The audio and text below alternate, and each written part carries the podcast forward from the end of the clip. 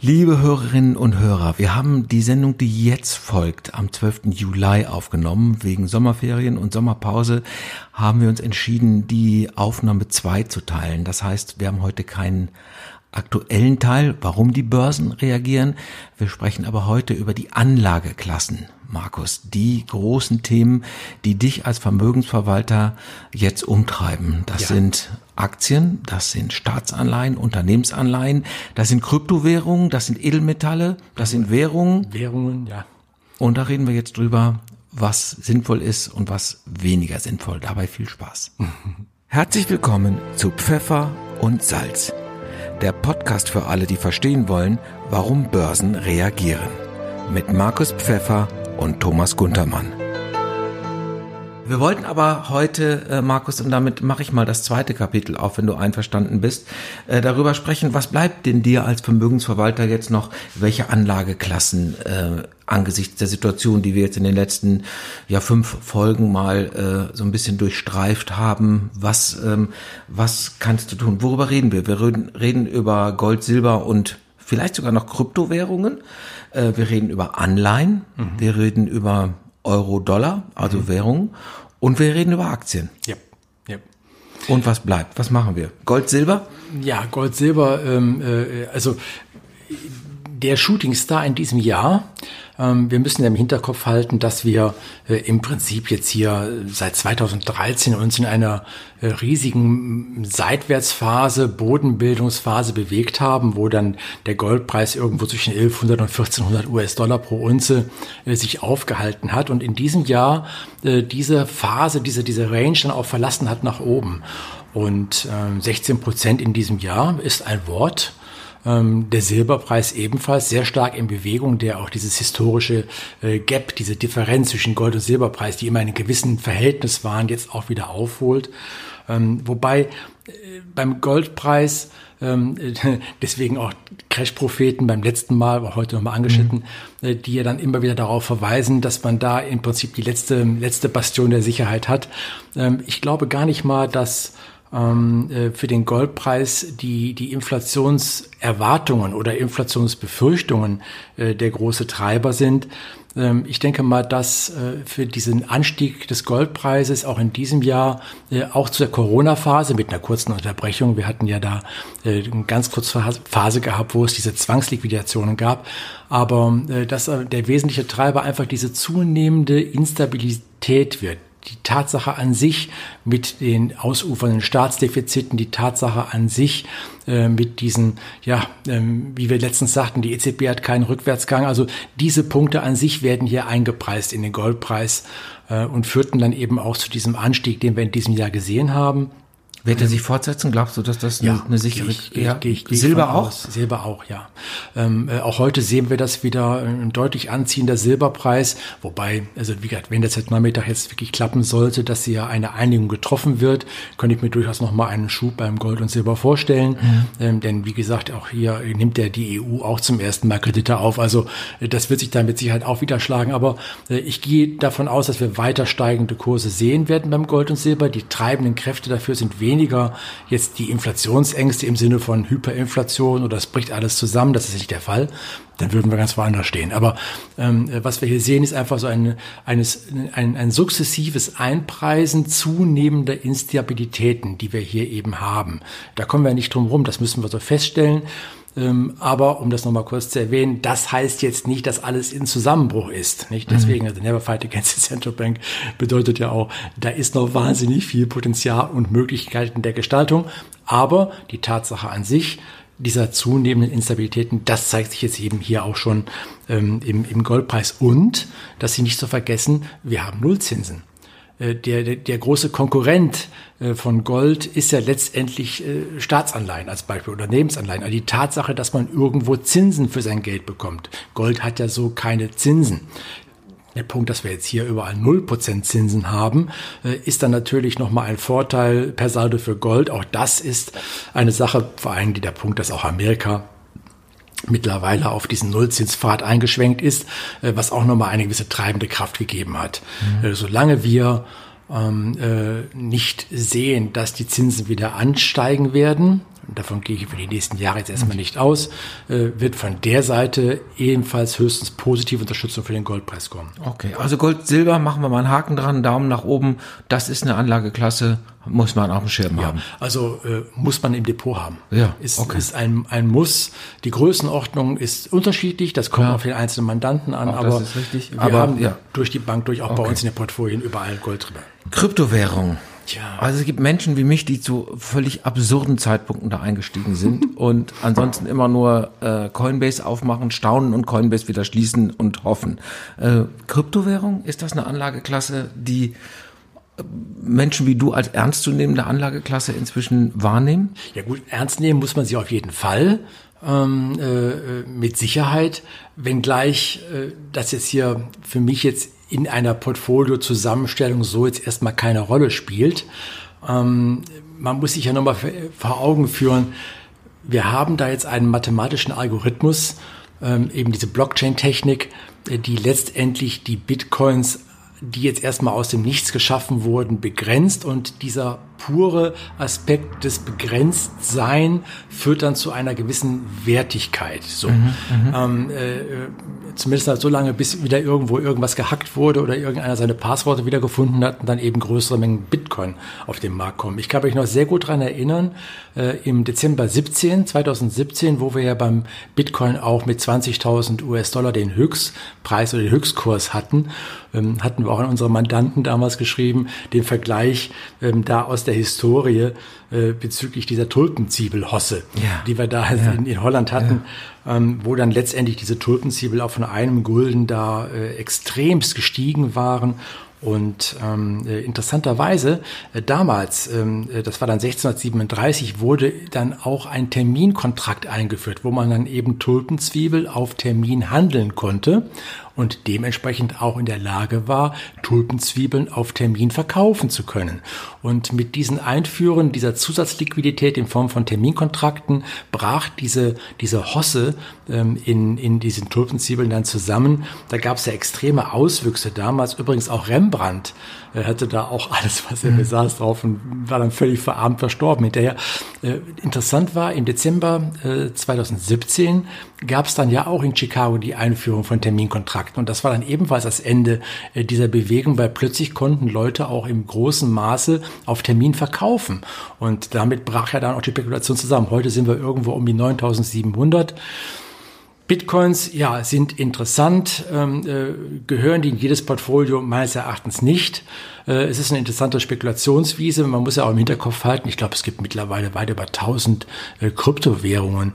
Da ist ja Bitcoin nur stellvertretend da, da der erste, der First Mover äh, mit am bekanntesten ist. Das ist ein bisschen wie Tempo bei Papiertaschentüchern. Bitcoin steht immer für Kryptowährung, aber es gibt halt sehr, sehr viele. Ne? Ja. IoT, also gut, es mag natürlich sein, dass sich in Zukunft mit den Bezahlsystemen ähm, ähm, da die Notwendigkeit auch von Kryptowährungen nochmal äh, erhöhen wird, aber ähm, die Frage ist, diese Kryptowährungen, sind die kontrolliert? Stehen die unter Aufsicht der äh, Zentralbanken oder, Ja, das oder ist, ja das, oder nein? Das ist ja das, wo, wo, wo die Zentralbanken immer wieder äh, direkt unter Schnappatmung geraten. Ähm, eben nicht. Und äh, es gibt ja diese Aussage da von dem Herrn Scholz, die ist jetzt auch, glaube ich, zwei, drei Monate alt, äh, wo er da sagte, private Weltwährung werden wir nicht zulassen. Ähm, Das war ja ein bisschen die Idee, also das Bankensystem damit auch auszuhebeln mit, äh, mit dieser äh, Blockchain-Technologie, richtig? Also äh, dieses, also die, dieses Kontrollinstrument mit der Hoheit über eine Währung wird keine Regierung aus der Hand geben, beziehungsweise wird keine Zentralbank aus der Hand geben. Also insofern ist, wobei diese Aussage von Scholz damals, äh, die ich schon bemerkenswert fand, die war ja nicht im Zusammenhang mit Bitcoin, die war ja damals im Zusammenhang mit Libra. Ähm, und auch das ist wieder sehr interessant. Wie gesagt, bei Bitcoin haben wir nur eine mathematisch, also einen Algorithmus dahinter, der die Menge ähm, äh, künstlich in Anführungsstrichen äh, verknappt und damit eben diese Werthaltigkeit dann eben schafft. Äh, bei Libra, äh, diese Idee von, von Facebook, ähm, äh, äh, da war was ganz Neues und das fand ich schon bemerkenswert, denn da war die Überlegung, hinter den Libra ein Portfolio von zum Beispiel Gold, also von Edelmetallen, aber auch von Staatsanleihen zu stellen sodass eben der Libra sich nicht aus der künstlichen Verknappung seinen Wert generiert, sondern weil ein entsprechendes Asset dahinter steht. Und das fand ich, äh, als diese Idee hochkam, fand ich faszinierend, weil das hat mich gleich hier, wir sprachen ja auch mhm. von ein paar Sendungen Bretton Woods etc., da zu dem Zeitpunkt, wo auch hinter unserer Währung beziehungsweise hinter dem US-Dollar noch Gold stand als Garant, ähm, ist dann eben hier dann Facebook, äh, die dann da mit einem Portfolio äh, den Wert dann garantiert äh, oder den sicher, wird dann sicherstellt äh, für diesen Libra. Und da kam dann direkt die Reaktion äh, äh, von allen Zentralbanken, von allen Regierungen, dass das nicht gewollt ist. Allein schon die Tatsache äh, der Überlegung, dass wenn wir eine Währung wie Libra hätten, die unkontrolliert ist, wir ein Portfolio hätten von zum Beispiel Staatsanleihen, die dahinter stehen, gibt dann zum Beispiel so ein Unternehmen oder so einem Konsortium, die dann dahinter stehen würden, ein Druckmittel in die Hand. Jetzt stell dir mal vor, die würden sagen, also Staatsanleihen gut und schön, aber du, Land X, deine Staatsanleihen werden wir jetzt nicht mehr nehmen. Das ist ein, ein, ein Automatismus, der da losgetreten werden würde, äh, den da keine Regierung haben wollte. Deswegen ist diese Verteuflung gleich stattgefunden. Mhm. Also ganz, ganz interessant und drückt auch ein wenig aus, wie äh, dünn dieses Eis ist, auf dem wir uns im Moment bewegen. Mhm. Gut, dann machen wir da auch mal ein, ähm, zumindest, ähm, äh, vielleicht sagen wir einfach, wir haben drüber gesprochen. Ob, einen Daumen nach oben hatte ich noch nicht. Also, äh, aber Anleihen, das ist definitiv eine Klasse, äh, um die du keinen Bogen machst, richtig? Äh, ja, äh, in Anführungsstrichen. Also bei Anleihen, wir müssen unterscheiden Staatsanleihen, Unternehmensanleihen. Ähm, mal kurz zu rekapitulieren. Ähm, äh, also ein, es wird zu einem gewissen Zeitpunkt eine Anleihe aufgegeben, die hat einen festen Zins in der Regel, eine feste Laufzeit von heute bis zum Beispiel in zehn Jahren, ähm, wird dann begeben von einem Unternehmen oder von einem Staat. Ähm, äh, der Investor kauft diese Anleihe, äh, die wird im Prozent gehandelt, in der Regel zu 100, wo sie ausgegeben, also 100 Prozent. Zu 100 Prozent wird sie auch zurückgezahlt und in der Zwischenzeit gibt es dann eben die Zinsen, die dann eben auf dieser Anleihe vermerkt sind. Das Prinzip ist bekannt, notorisch klamme Bundesliga-Vereine wie der erste Club der Domstadt gibt dauernd Fananleihen, also dauernd, ich übertreibe, Fananleihen raus und dann sagt man, du gibst uns 200 Euro und kriegst dann 250 zurück oder so. Das ist die Idee. So, also das ist, das ist die Denke dahinter, ja. wobei ähm, wir, wir über überlegen ja, wie, wo ich das Geld anlegen kann. Also die Sache Gold und Silber finde ich toll, gehört in jedes Portfolio. Krypto, also das ist eher so eine private Spielwiese, würde ich jetzt in kein Portfolio mit hineinnehmen. Anleihen, Staatsanleihen, nein. Ähm, äh, äh nicht ins Portfolio und zwar aus der Überlegung heraus, bei Bundesanleihen haben wir irgendwo eine negative Rendite im Moment von 0,6 Prozent. Das bedeutet, wenn ich heute eine, mhm. eine Staatsanleihe der Bundesrepublik Deutschland kaufe, ähm, dann habe ich bis zum Rückzahlungszeitpunkt eine negative Rendite. Ja. Ähm, äh, und auch noch obendrein das, was wir im Moment an rudimentärer Inflation haben. Also äh, ein, ein garantiertes Verlustgeschäft. Mhm. Äh, bei Unternehmensanleihen hat man irgendwo noch Renditen, die dann von 0,5 bis, wenn man jetzt mal nicht die Ecken auskehrt, irgendwas um eins, anderthalb Prozent geht. Ähm, da hat man dann gerade mal irgendwie irgendwo die Inflationsrate dann im Griff. Alles, was darüber hinausgeht, äh, sind dann wahrscheinlich schon Unternehmen, äh, die dann eben äh, in einer eher problematischen Situation sind, weswegen der Markt dann da höhere Renditen hat äh, und die dann eben auch dann eben fordert. Also äh, Anleihen, äh, wenn überhaupt, dann nur Unternehmensanleihen mit kurzen Laufzeiten. Ähm, Staatsanleihen einen großen Bogen würde ich darum rum machen. Ähm, es ist viel zu gefährlich, äh, und man ver verliert garantiertes Geld im Moment. Also das ist, ist halt einfach der Punkt. Mit garantierten Verlusten, das äh, habe ich mir gemerkt. Äh, was ist mit Währungen, Markus? Das ist auch eine Anlageklasse. Ja, äh, eine Anlageklasse zum Beispiel, wer ja Gold kauft, ja. der Goldpreis wird ja in US-Dollar fakturiert, mhm. wer also Gold kauft, kauft automatisch äh, auch den, den US-Dollar mit. Ja. Äh, insofern äh, muss man sich in einem Portfolio, äh, wenn man mal eben Gold hat oder wenn man amerikanische Aktien hat oder amerikanische Wertpapiere an sich hat, muss man sich auch über die Währung im Klaren sein. Und hier äh, sieht es im Moment ganz so aus, auch da wird auch der heutige Tag äh, mit den Entscheidungen äh, jetzt hier äh, in Bezug der Regierungschefs äh, in der EU äh, nochmal einen wesentlichen Schub geben können. Äh, sieht es ganz so aus, dass wir in eine Phase übergehen, wo jetzt auch klar ist, in Amerika gibt es ebenfalls Nullzinsen, äh, wo mit einer gewissen Eurofestigkeit zu rechnen ist. Mhm. Ähm, also derjenige, der Anleihen, Wertpapiere, Edelmetalle in, in US-Dollar hat, äh, muss sich darüber klar sein, dass unter Umständen er äh, auf dieser Währungsschiene verlieren könnte. Deswegen wäre hier eine Währungsabsicherung sinnvoll oder zum Beispiel ähm, auch hier kann man ja, bei dem Thema Gold zu bleiben, kann man ja Gold auch ins Portfolio physisch hinterlegt kaufen. Da gibt's ja die entsprechenden Sachen wie Xetra Gold, mhm. aber entsprechende Pendants, die dann auch währungsgesichert sind. Das heißt, ich kaufe das Gold, ohne den Währungseinfluss zu haben. Ein ganz, ganz wichtiger Punkt. Währungen sind aber doch auch immer abhängig von äh, einer politischen Stabilität, richtig? Mit Sicherheit. Ähm, und da sehen wir ja ebenfalls, die politische Stabilität in Europa nimmt zu, in Amerika nimmt sie eher ab. Ähm, ich habe letztens noch gelesen, das fand ich äh, ganz interessant, äh, dass wir hier da wirklich in, in einem sehr, sehr guten Umfeld uns hier in Europa befinden äh, und in Amerika das dramatisch sich verschlechtert. Ich bin auch mal gespannt. Gestern, als ich diesen, diesen ja, interessanten Artikel las, dann mit der 91-prozentigen Wahrscheinlichkeit, dass Trump gewinnt, habe ich mich als ersten Gedanken direkt gefragt, mein Gott, wie werden da denn da die Leute reagieren? Also die Anhänger von Trump. Und wird das da zu entsprechenden, ich weiß nicht, Protesten, Unruhen kommen. Also die politische Stabilität in Europa ist deutlich besser. Das spricht für den Euro. Ähm, äh, die Tatsache oder der die große Wahrscheinlichkeit, dass ein Joe Biden gewinnt, die Möglichkeit, dass er in beiden Häusern die Mehrheit haben wird, äh, kann durchaus eben auch zu Kapitalumallokationen führen, die wir jetzt ansatzweise schon sehen. Auch das spricht dann weiter für den Euro. Also die Anleger müssen sich klar sein, ähm, dass mit Wertpapieren außerhalb des Euro-Raumes sie ein latentes Währungskursrisiko haben. Dieses gilt es abzusichern. Okay, dann gucken wir zum Schluss noch auf Aktien. Aktien haben ja immer ähm, Thesen, ja, die gehen immer von, von Thesen aus. Du hast drei ausgemacht, welche sind das? Ja, also die, die Überlegung ist erstmal, ähm, wir bekommen keinen zweiten Lockdown. Ähm, ich habe das bewusst so gesagt und nicht, wir bekommen hier eine zweite Welle.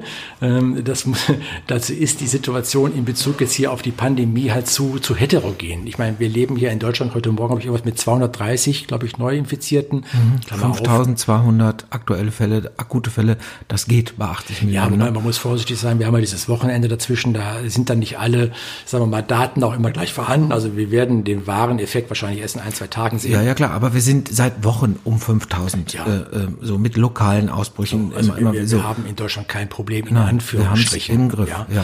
Äh, wenn man denn sich vergegenwärtigt, was in anderen Gegenden der Welt los ist, Thema Amerika, wenn wir uns da Florida anschauen, wenn wir uns die Westküste anschauen, wenn wir uns Brasilien anschauen, Iran etc. Also äh, die, diese Pandemie ist nach wie vor nicht im Griff, aber ähm, äh, das, was man auch immer öfters liest und auch zu hören bekommt, die Wahrscheinlichkeit, dass jetzt im Rahmen dieser ersten Welle, die hier ausufert, Thema Amerika, oder einer zweiten Welle, die denn dann hoffentlich nicht auf uns noch zukommen könnte, die Wahrscheinlichkeit, dass ein, ein weiterer Lockdown kommt, die ist gering. Mhm. Ähm, schlichtweg einfach, weil es auch aus der Ökonomie heraus ja, kann so, sich eigentlich keiner leisten. Das ja, kann sich keiner nicht mehr leisten. tragbar nee, ist. Nee. Äh, Klammer auf, äh, die Hoffnung natürlich, Impfstoffe. Wir haben ja jetzt hier vor ein paar Tagen nochmal Astra, AstraZeneca gehört. Auch gestern gab es nochmal erfreuliche Nachrichten jetzt hier bezüglich der Impfung. Also wir können davon ausgehen, irgendwo um die Jahreswende, Anfang nächsten Jahres haben wir einen Impfstoff äh, und damit, der, der grenzt weiterhin die Möglichkeit ein. Also die erste These ist, wir bekommen keinen zweiten Lockdown. Mhm. Ganz, ganz wichtig. Ähm, dann weiter eine, die zweite These, weitere weitere Stabilisierung in genau, der EU. Da sprachen wir drüber, ähm, ja. Wie gehen wir von aus? Bereits ja. erwähnt. Naja, und die dritte ist dann, Joe Biden gewinnt die Wahl in Amerika. Wenn wir diese drei äh, Thesen jetzt erstmal bejahen, bejahen, ähm, dann muss man sich eins vergegenwärtigen. Wir haben in den Aktienmärkten insgesamt, wenn ich jetzt mal Europa nehme und Amerika sehe, eine sehr unterschiedliche Bewertung. Äh, Amerika ähm, äh, oder andersrum gesprochen, äh, Europa ist in den letzten Jahren drastisch hinter Amerika zurückgefallen. Wenn man sich die Wertentwicklung ansieht der europäischen Aktien und der amerikanischen Aktien, ist das eine richtige Schere, die da aufgegangen ist. Ähm, äh, das ist sehr interessant. Das hängt unter anderem mit Trump zusammen, mit seinem Steuerpaket. Ähm, das hängt damit zusammen, dass wir in Europa äh, die verschiedensten Faktoren hatten. Äh, die Diskussion um die Haushaltsführung Italien, wo es ja vor anderthalb Jahren noch sogar sogar den, dass man aus der aus Brüssel noch Strafen verhängen wollte. Das Thema mit Brexit, äh, was wir jetzt hier seit Jahren mit uns schleppen und was ja auch noch nicht ganz ausgeräumt ist. Immer noch besteht die Wahrscheinlichkeit, die Möglichkeit, dass wir zum Jahresende einen harten Brexit haben werden, auch wenn die Wahrscheinlichkeit abnimmt. Äh, und wir eben hier nur eine Pokerei von Johnson erleben. Ähm, aber wie gesagt, jetzt hier Haushaltsführung in, in, in Europa, die Sache mit dem Brexit, dann diese ganze Diskussion um USA, China, das waren so Damoklesschwerte, die letztendlich dazu geführt haben, dass die Bewertung in Europa immer mit einem heftigen Abschlag gerechnet wurde. Nun lösen sich diese Damoklesschwerte auf. Und was man festhalten muss, ist als Beispiel die DAX-Bewertung. Ich gehe jetzt mal auf äh, den März zurück, sagen wir mal äh, Mitte, Mitte Februar, weil da im Prinzip wir die letzten noch nicht von Corona ähm, äh, beeinflussten Zahlen hatten, dass die Bewertung des DAX-Index deutscher Aktien ungefähr bei 13, 14, äh, in Amerika bei 18, 19 KGV.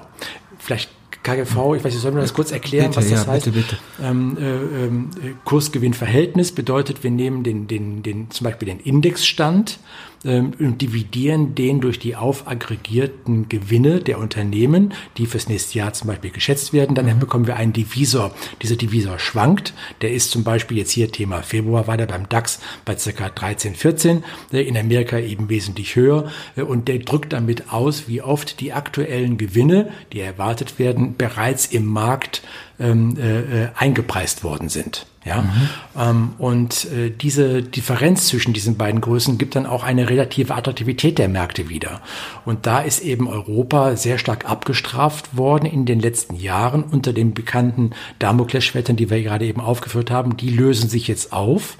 Ähm, es ist eben Thema Joe Biden äh, auch eine gewisse Kapitalumkehr nach Europa zu erwarten und trifft dann im Prinzip auf Märkte, die sehr günstig bewertet sind hier. Mhm. Also ja. Du hast einen schönen Satz gesagt, äh, apropos Märkte günstig bewertet. Du hast ja äh, den schönen Satz formuliert, Dividende sind der neue Zins. Was heißt das? Ja, ja, das ist natürlich so ein Schlagwort. Das liest dich gut, hört ja, sich ja, gut ja, an. Ja, ja, damit kommst du in die Medien auch.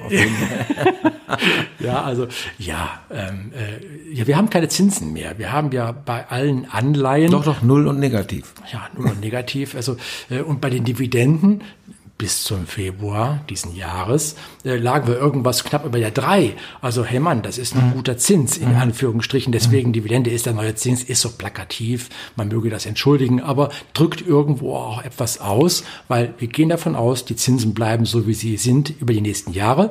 Äh, die Unternehmensgewinnsituation, die jetzt erstmal von Corona stark beeinträchtigt, wird sich wieder stabilisieren. Die ersten vernünftige Zahlenbasis werden wir irgendwo jetzt hier im dritten Quartal Kapital haben. Ähm, und insofern ähm, äh, sind wir da, kann man diesen, diesen Spruch äh, unter Vorsicht so auch genießen. Okay, also wo wir gerade hier, du sagst plakativ, wo wir hier gerade den Pfad des Populismus betreten, dann mache ich einfach nochmal weiter.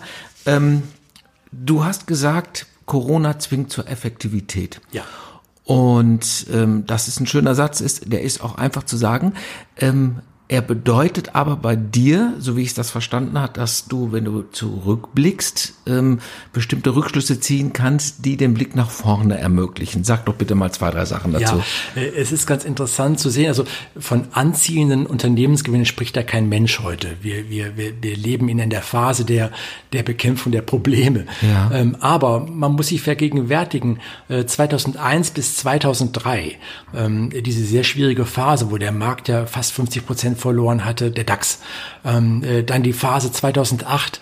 Äh, immer die Folgejahre waren dann für einen sehr stark expandierenden Gewinnsituation der Unternehmen äh, gekennzeichnet. Warum? Weil in der Krise äh, wurden die Unternehmen auf Effektivität getrimmt. Da wurden Kosten abgebaut, äh, die man nicht unbedingt tragen muss. Da wurden die Effizienzen hergestellt. Der, der Unternehmensprozess wurde verschlankt. Und wenn denn dann wieder einmal Umsatzvolumen auf die Unternehmen traf, nachdem die Krise vorbei war, äh, dann äh, war natürlich eine drastische Margenausweitung Ausweitung zu beobachten. Also die Krise ähm, äh, hat ein, ein in Anführungsstrichen positives Ergebnis, wenn denn dann die Krise erst einmal vorbei ist. Äh, das, da, erholen sich sehr, sehr schnell die Unternehmensgewinne. Auch das ist ein wichtiger Punkt, den wir für uns im Hinterkopf halten müssen, davon ausgehend, dass die Überlegung, dass wir jetzt in diesem Jahr äh, heftig unter die Räder geraten, aber in den nächsten zwei Jahren äh, deutlich uns wieder erholen werden, auch in der gesamten Ökonomie,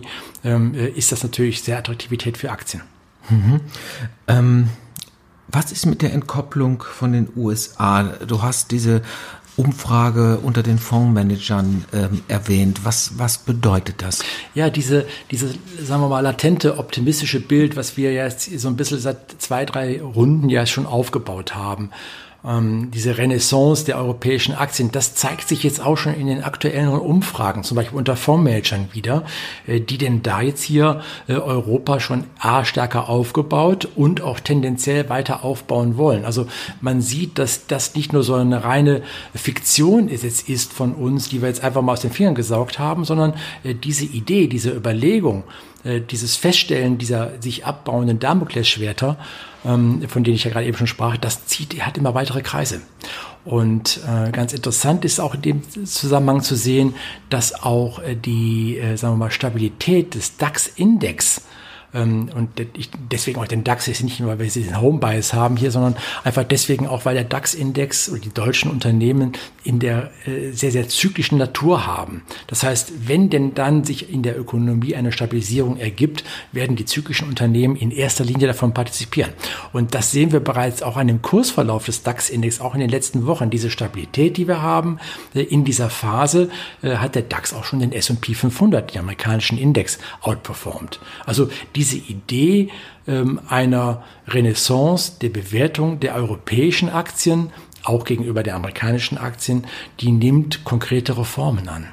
Und wenn du jetzt bei einer Versicherung arbeiten würdest ähm, und du müsstest da ein großes Portfolio verwalten, mhm. auch da kommst du jetzt doch aktuell dann gar nicht an Aktien vorbei, oder? Ja, ja, also das ist, ähm, äh, das ist ein Riesenproblem äh, für die Versicherung, ja. die großen Kapitalsammelstellen, die Pensionskassen ja. etc., ja, klar. die ja qua Definition in den in Anführungsstrichen risikolosen Staatsanleihen drin sein müssen. Macht aber doch jetzt ähm, aktuell gar keinen Sinn. Ja, das ist erst einmal verdienen die Unternehmen, die Versicherungen, die Pensionskassen, die eigentlich von ihnen propagierten, äh, teilweise garantierten Zinsen, verdienen sie selber nicht mehr. Mhm. Ja, ähm, äh, und sie haben, das ist noch ein viel größeres Problem, äh, sind voll in ihren Bilanzen mit den Staatsanleihen. Wenn denn dann irgendwann einmal die EZB nicht mehr so kauft äh, und sich die Staatsanleihenrenditen also der Zins im Markt wieder in die Richtung einer Normalisierung begibt, das heißt steigt, äh, dann werden diese großen Kapitalsammelstellen Abschreibungsbedarf haben. Also sie haben nicht nur das Problem im Moment, dass sie auf die Bestände, die sie haben, keine Rendite mehr haben, auch im Rahmen ihrer Verpflichtung, äh, sondern sie haben auch noch einen zukünftigen Abschreibungsbedarf, wenn denn dann irgendwann der Zins sich wieder mal ansatzweise normalisieren sollte. Und diese beiden Probleme sind äh, für kleinere Unternehmen ähm, existenziell und drücken und zwingen natürlich auch diese großen Kapitalsammelstellen zunehmend ähm, in diese Anlageklasse mit Dividende ist der neue Zins, also, ähm, also zwingen im Prinzip zu einer Umallokation in den Bereich Richtung Aktien. Mhm. Und das ist natürlich ein kontinuierlicher Cashflow von der Seite, ein eventueller, von mir erwarteter Cashflow aus Amerika kommend für den europäischen Markt. Äh, sehr, sehr, äh, äh, die, die jetzt kein Problem haben werden. Äh, effiziente Unternehmen, die, wenn denn die Krise sich jetzt hier abflaut, nächstes Jahr als Beispiel, ähm, äh, dann auch wieder mit ausweitenden Gewinnmargen versehen werden. All diese Dinge sprechen sehr stark für Aktien. Und deswegen, okay. was was wir sagten, Gold und Silber, ja, äh, Kryptos, naja, als Spielwiese nebenbei, um mal eben mhm. anzugeben im Gespräch mit den Freunden, wenn es mhm. richtig gut geklappt hat. Staatsanleihen, nein, Unternehmensanleihen, ja, ja. Äh, mit kurzen Laufzeiten. Währung, akzeptieren. Ja. Währungen, ja, äh, wobei ähm, äh, der Aspekt äh, US-Dollar, äh, Euro, US-Dollar vorsichtig ähm, sein, vielleicht, wenn es geht, sogar Absicherungsmaßnahmen eintreffen, sich darauf einstellen, dass wir durchaus auch mal stärkere Bewegungen sehen werden können im Euro-Dollar. Ähm, Aktien ja, ähm, äh, uneingeschränkt.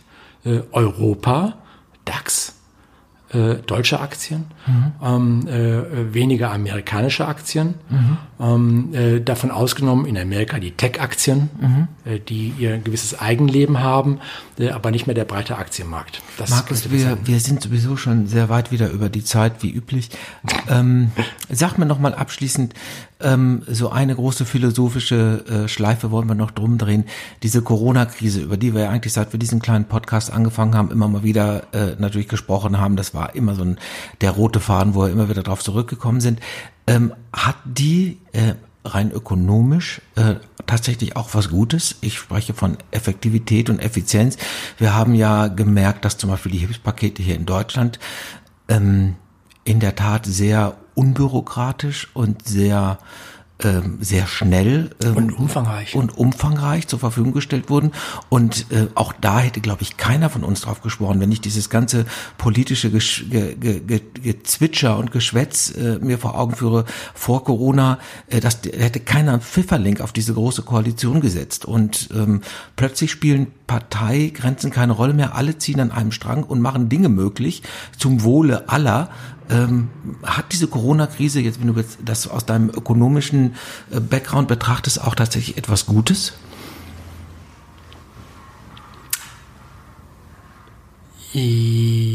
Ja, ähm,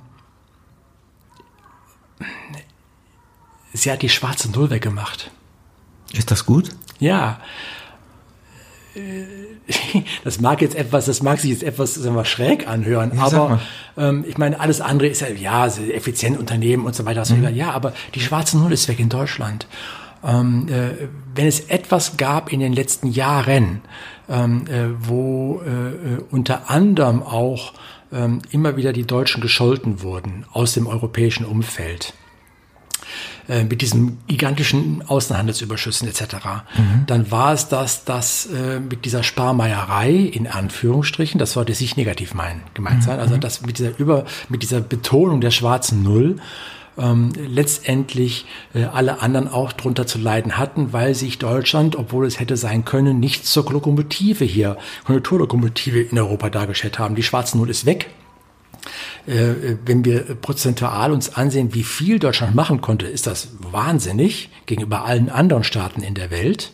Und wir gehen nur von 60 auf 80 Prozent Verschuldung rauf, also in Anführungsstrichen ein Klacks. Also die Möglichkeiten waren da. Aber viel, viel wichtiger ist, dass durchaus diese Hinwegnehmen der schwarzen Null hier Wachstumskräfte freisetzen können. Also es war eine sehr, sehr elegante Möglichkeit, dieses goldene Kalb vom Thron zu stürzen. Mhm. Ja, also man, das hatte sich ja so verselbstständigt, da, da konnte man konnte ja nichts mehr gegen die schwarze Null sagen, oder dass man direkt mit dem Bashing dann da äh, versehen wurde. Die schwarze Null ist jetzt weg in Anführungsstrichen für dieses und nächstes Jahr ähm, äh, und das Ganze äh, fand eben in einem Akzeptanzumfeld von ja, ist ja logisch, mhm. muss ja gemacht werden und das setzt natürlich Wachstumskräfte frei. Das gibt auch Wachstumskräfte, die vom Staat auskommen. Also insofern, ähm, äh, es ist immer so ein Problem, wir müssen ja im Hinterkopf halten mit Corona und die ganzen Toten und so weiter. Ja, aber wenn man das mal alles ausblendet und wirklich nur auf diesen Punkt bringt und das dann versucht ganz überspitzt dann zu finden, ja. dann ist genau die schwarze Null ist weg. Okay. Und das kann für Europa genau diese Initialzündung sein.